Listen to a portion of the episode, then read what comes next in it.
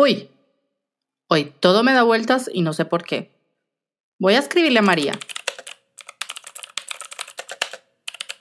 María, María, ¿estás? ¿Estás lista para grabar? Bueno, pues nada, empezamos. Bienvenidos a un nuevo episodio del canal de podcast Duelo Tic Tac, donde trataremos temas como tecnología y educación. Junto a mi compañera Jennifer Niño vamos a profundizar sobre una metodología que tuvimos la suerte de, hablar con, un especialista en, el tema, como es Gabriel Neila. Así que si aún no has escuchado la entrevista, te animamos a hacerlo y, bueno, luego seguir con este duelo que, complementará el concepto de, de Flip Classroom.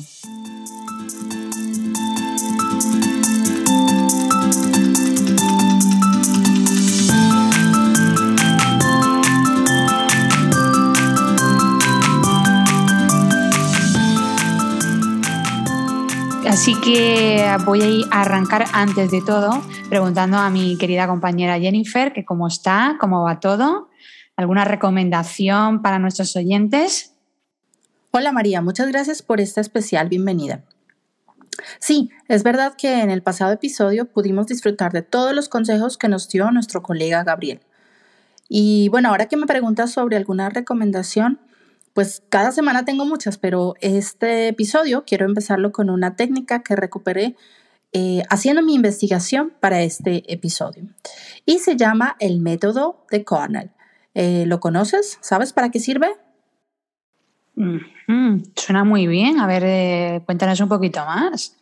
Pues la idea es que les enseñemos este método a nuestros estudiantes para tomar apuntes y consta de las siguientes partes, o la idea es dividir un folio en tres partes. En la primera parte, hacia la derecha, tenemos ideas que es en las que podemos eh, poner preguntas, puntos, diagramas, etc. Y ah, al lado izquierdo ponemos notas y apuntes. Allí podemos crear párrafos, listas, diagramas.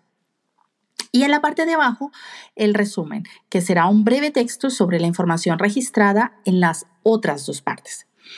A ver, la primera, es decir, eh, las notas, es ideal para hacerla durante la clase. ¿sí? La segunda para después y el resumen se realiza eh, durante un repaso del tema. Así que lo dejo aquí para que mm, lo puedas masticar un poquito tú, María, y mi querido oyente, y luego verás que es súper útil para la clase invertida. así que volvamos a encauzar todo esto porque ya sabes que mm, que me voy por la tangente. María, ¿me ayudas? Claro que sí, Jennifer. Vamos allá a encajar todo, ¿no? Em, porque claro, en este episodio lo que nosotros nos planteamos es no volver a definir el concepto de, flip classroom, ¿no? O, como bien has dicho, aula invertida. Porque, claro, en el episodio anterior entrevistamos a, a Gabriel Neila, que como hemos dicho, que investiga sobre este tema, pero lo que sí nos gustaría hacer un recorrido los beneficios que puede aportar esta metodología. Porque claro, mm, mucha gente puede decir, ¿y por qué hablan dos veces de, Flip Classroom? ¿no? Pues bueno, eh, personalmente me parece interesante el, el término porque claro, ¿Cómo comienza este concepto? Pues por la necesidad de definir metodologías que se adapten a los distintos ritmos de aprendizaje, que esto es algo que también enfatizó mucho eh, Gabriel. ¿no? Y claro, en palabras, por ejemplo, de, de Tourón y Santiago, lo que nos comentan es que un modelo de escuela en la que todos los alumnos se les enseñan los mismos contenidos, em, es un reto porque tienen una misma velocidad, el mismo nivel de profundidad y claro, no se puede responder a las mismas necesidades porque cada alumno es diferente, es único. Vale, María, eso suena muy bien en el papel, lo sabemos, pero es que la realidad del aula es muy diferente. Aunque un docente quiera, pues es muy difícil dar una educación personalizada a muchas personas a la vez, tú lo sabes. Por eso creo que, lo que tenemos que hacer es interiorizar la mentalidad de la importancia que tiene pues el entrenar al alumno. ¿No te parece? Sí, totalmente, porque claro, de esta manera eh, la idea de aula invertida evoluciona hacia, por ejemplo, la búsqueda de estrategias ¿no? que fomenten trabajo colaborativo, cooperativo, que también optimice el perfil del profesor, como estás diciendo. Eh, porque está muy bien hablar de modelos, pero no podemos hablar de modelos utópicos, sino que tienen que ser reales, ¿no? ¿Y para qué? Pues para que al final tanto el docente como el, el, alumno adquiera un nivel de responsabilidad frente a las tareas que se le proponen, una capacidad de trabajo, volvemos a decir lo mismo, en equipo, porque luego cuando salga al, al mundo laboral, al mundo real, les va a servir. Y también esa capacidad de comunicación y de transmisión de ideas que eh, va a ser muy, muy, muy enriquecedor en todos los niveles, tanto personales, profesionales y académicos. Bueno, María, a propósito de colaborativo y cooperativo, bueno, tú sabes que yo soy muy visual, ¿no? Hace poco estaba leyendo un texto sobre el tema y pues me preguntaba cómo transmitirle a otras personas o a otros docentes pues esta diferencia entre colaboración y cooperación. Y sabes qué? Bingo, se me ocurrió una idea. Y es que mm, se, me se, me ocurrió tomar las dos O de la palabra cooperación y representarlas visualmente con dos cabezas pues de los estudiantes. Lo dibujé y era como si se estuviesen dando la mano.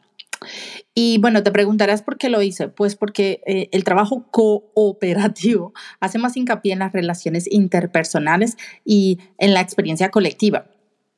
El trabajo cooperativo propone un trabajo mucho más estructurado por parte del, docente, mientras que mm, eh, en la colaboración hay mucha más flexibilidad y es allí donde el, aprendiz es el rey del aprendizaje o el que toma las decisiones eh, en su proceso. Y por eso lo puse en una O, o sea, colaboración.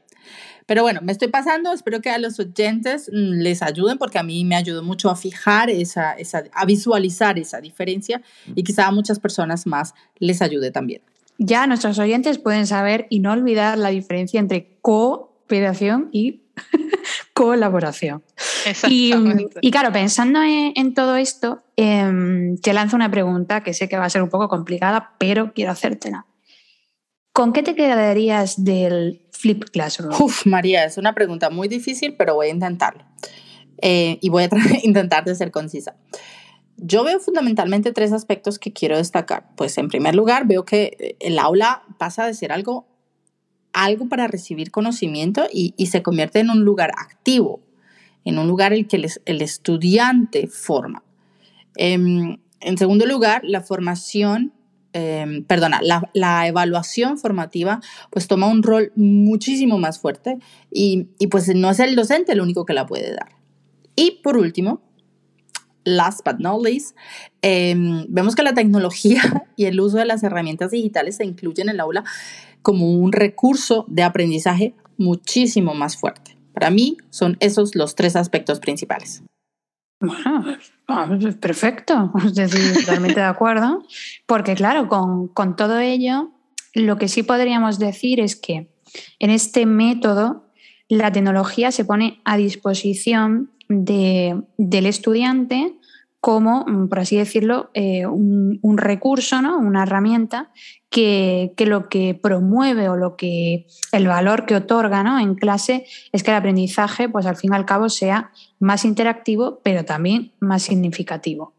Y, mm, y claro, mm, no sé yo si tú también estás de acuerdo con que el aprendizaje tiene que ser interactivo y dinámico.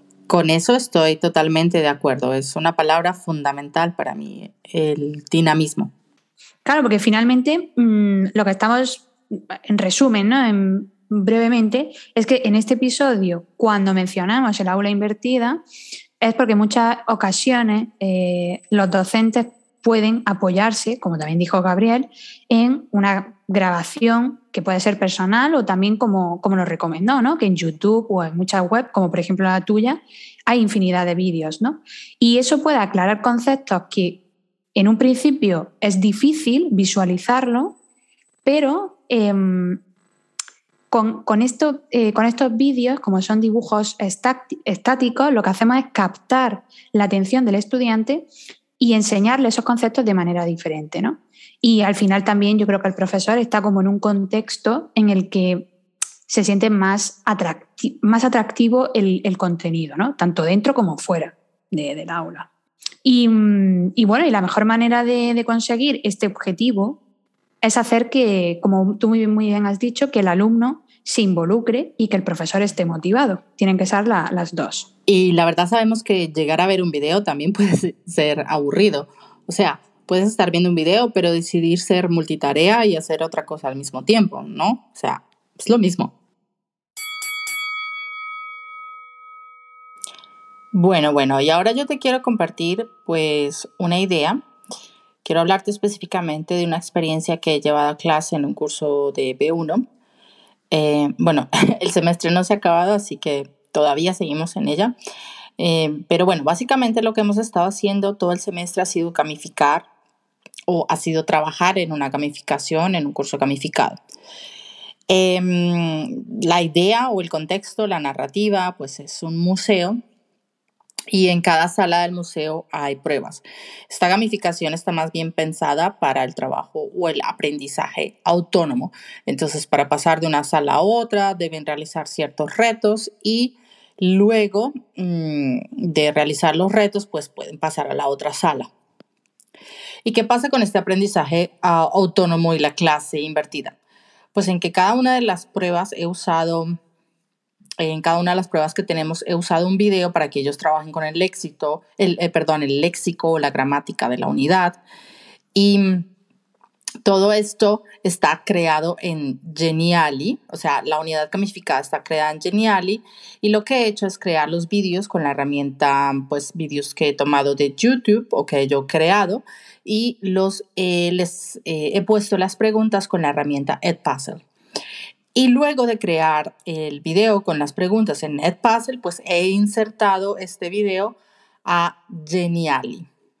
Entonces, ¿qué pasa? Que pues no tienen que salir de, del entorno de Geniali para realizar la tarea, sino que como con Edpuzzle se puede incrustar lo que has creado con, la, con el código, el iframe, lo puedes incrustar en uh, Geniali, pues es muchísimo eh, más fácil. Y luego eh, pues vienen las siguientes pruebas. Madre mía, una pasada. Es decir, que me encanta la, idea, pero eh, me surge una pregunta. Y aparezco como el Grinch. A ver, a ver, a ver. bueno, bueno, estamos en Navidad y tienes derecho. A ver, los profesores que eh, les parezca muy interesante tu unidad, pero quiero hacer esta, esta actividad. No sé si tengo o necesito un nivel X de competencia digital también mis alumnos, esa también es como una doble pregunta, y si lo pueden adaptar con otra herramienta para que sea fácil programar esta unidad con sus alumnos. Claro, claro, mm, entiendo la pregunta, pero bueno, si digamos en dado caso las personas no pueden utilizar estas herramientas, podemos utilizar o echar mano de otras herramientas, como por ejemplo eh, nuestro amigo y preciado el el formulario de Google y en este formulario de Google pues podemos insertar en un primer bloque el video y luego sucesivamente las preguntas eh, de comprensión de, del video. Bueno, pues esa es la primera parte del trabajo. Y para pasar de una prueba a la otra deberán ver el video hasta el final porque eh, es allí donde les dejo un enlace para el, siguiente, para el siguiente paso. El siguiente paso lo he creado, por ejemplo, con Padlet. Allí ellos tienen que escribir un texto o responder algunas preguntas relacionadas con el video. Eh, pueden poner dudas o, hacer preguntas si lo prefieren. En nuestra, en nuestra unidad gamificada hay un espacio que se llama el restaurante, pues la, como te he dicho antes, la temática se desarrolla en un museo y en él pueden hacer preguntas en otro Padlet. O si, por ejemplo, divides tu formulario de, Google en bloques, pues donde puedes pasar al siguiente solo si has resuelto la, pregunta anterior. Es decir, que no, que no pueden pasar el vídeo pum, pum, pum, pum, sino que tienen que verlo, la visualización completa. Exactamente. Y bueno, al final, como respuesta, pues les das un enlace. Y bueno, ¿por qué es importante tener este enlace de Padlet?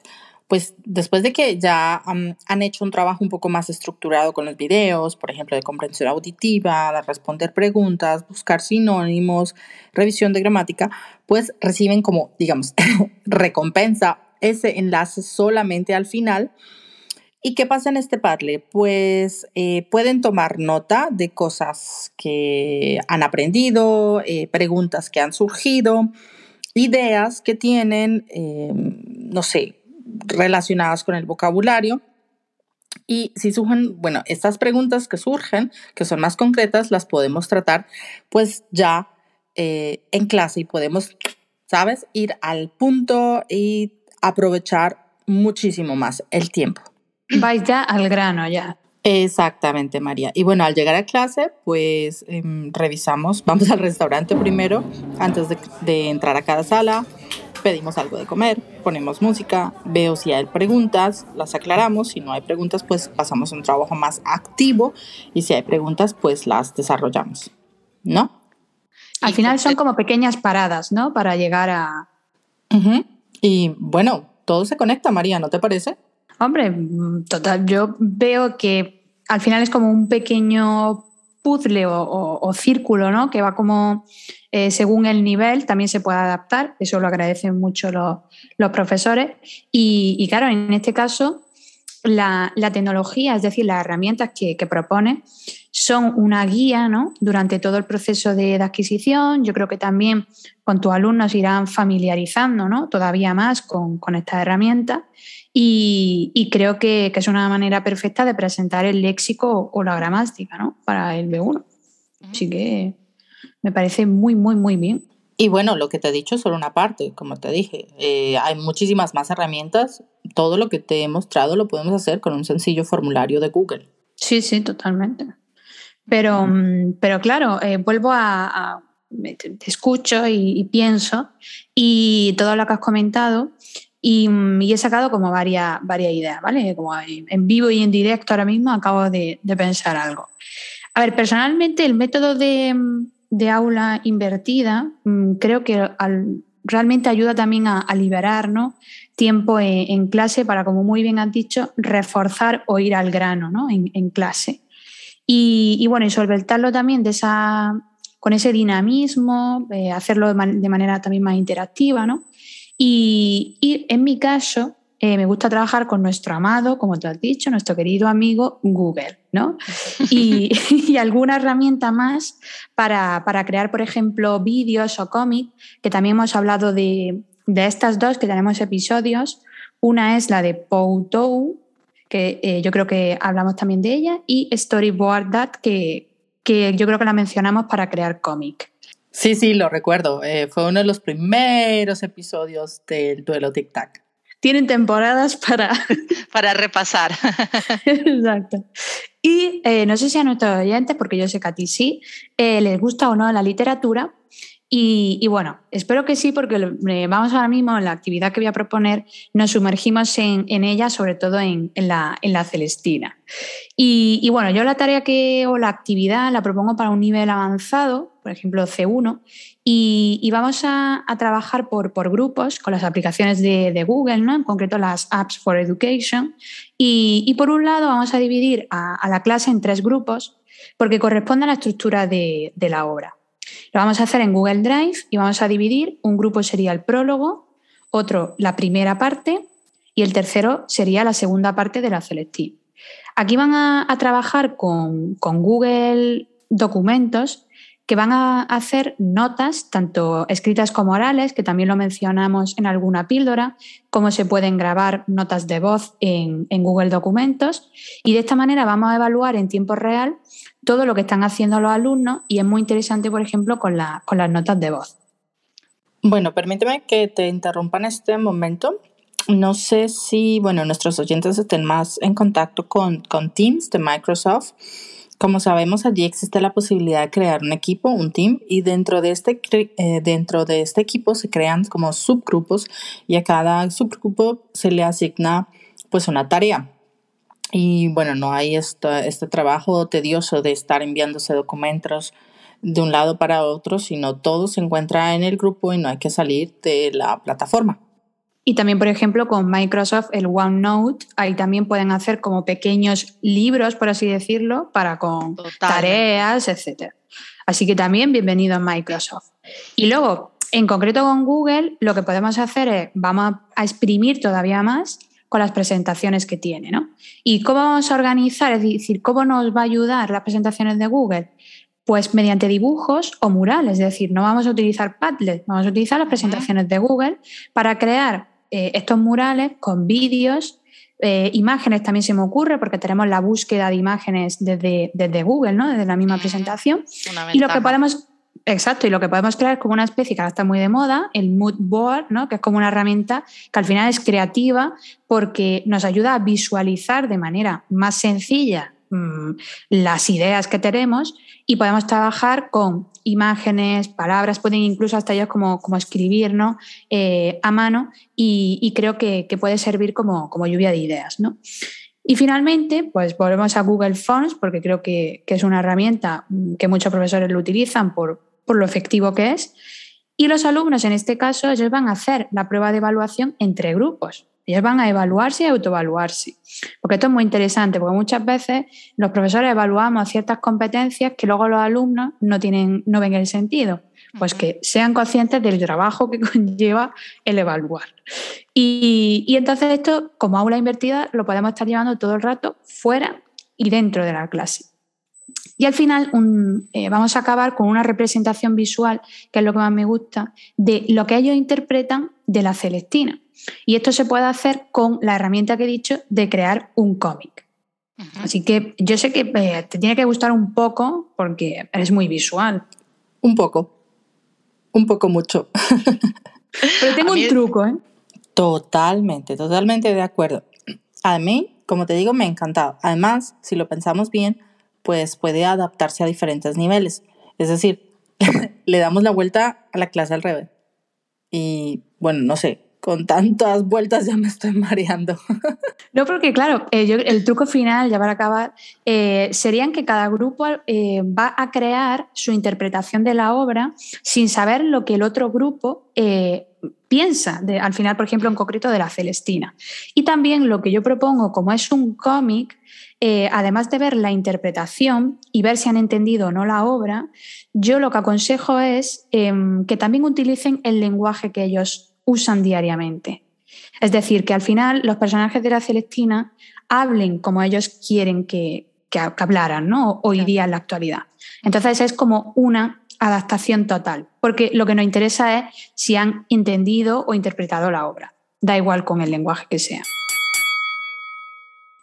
Y bueno, pues llegamos ya aquí al final de, esta aventura, ¿no? Donde, donde, bueno, creo que hemos dado la vuelta a todo. Estamos ya un poco, como dices, mareadas. Y... Estoy mareada de tantas vueltas. Así que vamos a recomponernos un poco, recordando qué herramientas hemos mencionado para trabajar eh, Flip Classroom. Por una parte, Jennifer nos ha recomendado una barbaridad y una maravilla de, actividad con Genially. Ed Puzzle, como ella lo, lo dice también. Y esto en concreto eh, para trabajar el léxico o la gramática y yo creo que también otro tipo de, actividades que, quieran los profesores. Y también recordar que ha propuesto una tarea en grupo, pero probablemente si no tienen eh, grupo y tienes individual, también se puede trabajar con, este tipo de, herramientas. Y luego, por otra parte, lo que acabo de mencionar es pues, nuestro eh, querido Google con todas sus aplicaciones y también alguna herramienta de cómic que, como ya ha mencionado Jennifer, en la primera temporada hablamos de Storyboard Dad, así que, o por ejemplo Pixton, que se me viene a, la cabeza. María, espero que nuestros oyentes no se sientan desbordados. Eh, pero si te das cuenta, pues no estamos trayendo muchas herramientas nuevas, estamos usando las mismas herramientas ya conocidas para hacer algo diferente. Y al final de eso se trata. Eh, me gustaría terminar con dos cosas. Primero diciendo que pues una escuela, una educación que no se base en las diferencias individuales, pues no puede llamarse como tal. Pero para ello necesitamos entrenar a los profesores eh, a gestionar a tantas personas sin dejar que se pierdan en el camino. estoy segura que esta es una cita que leí en algún, en algún lugar, pero la verdad es que no me acuerdo. Bueno, así que si alguien la sabe, pues estaría encantada de escucharlo. Yo, yo estoy en ese aprendizaje, yo estoy en ello, me falta mucho, pero, pero ahí vamos. Y mm, segundo, quiero recomendarles un libro de la editorial SM y que se llama Dale la vuelta a tu clase. Em, y este libro es de Jonathan Berkman y Aaron Sands. Este libro responde a, a una de las preguntas principales de este episodio. ¿Cómo puede un solo profesor atender de manera personalizada a un grupo numeroso de alumnos y muy diferentes? Y cómo ganar tiempo para acompañar el progreso de cada uno. Hay que decir que en la descripción de este episodio hay una sorpresa. a todos nuestros oyentes les damos nuevamente las gracias y eh, nos vemos en un próximo episodio. Gracias por acompañarnos, a ti María. y pues nada, aprovecho también para desearles una feliz Navidad. Este es el último episodio. Pues sí, hay que acabar con un villancico. Feliz Navidad a, todos los, nuestros oyentes y la comunidad docente y de Dolo Tic Tac. Feliz Navidad a ti, querida Jennifer. Muchas gracias por este episodio y a nuestros oyentes que, nos acompañan desde ya tantas temporadas. Así que ha sido un placer y, y bueno, nos vemos en el 2022. Hasta un próximo episodio. Adiós. Adiós.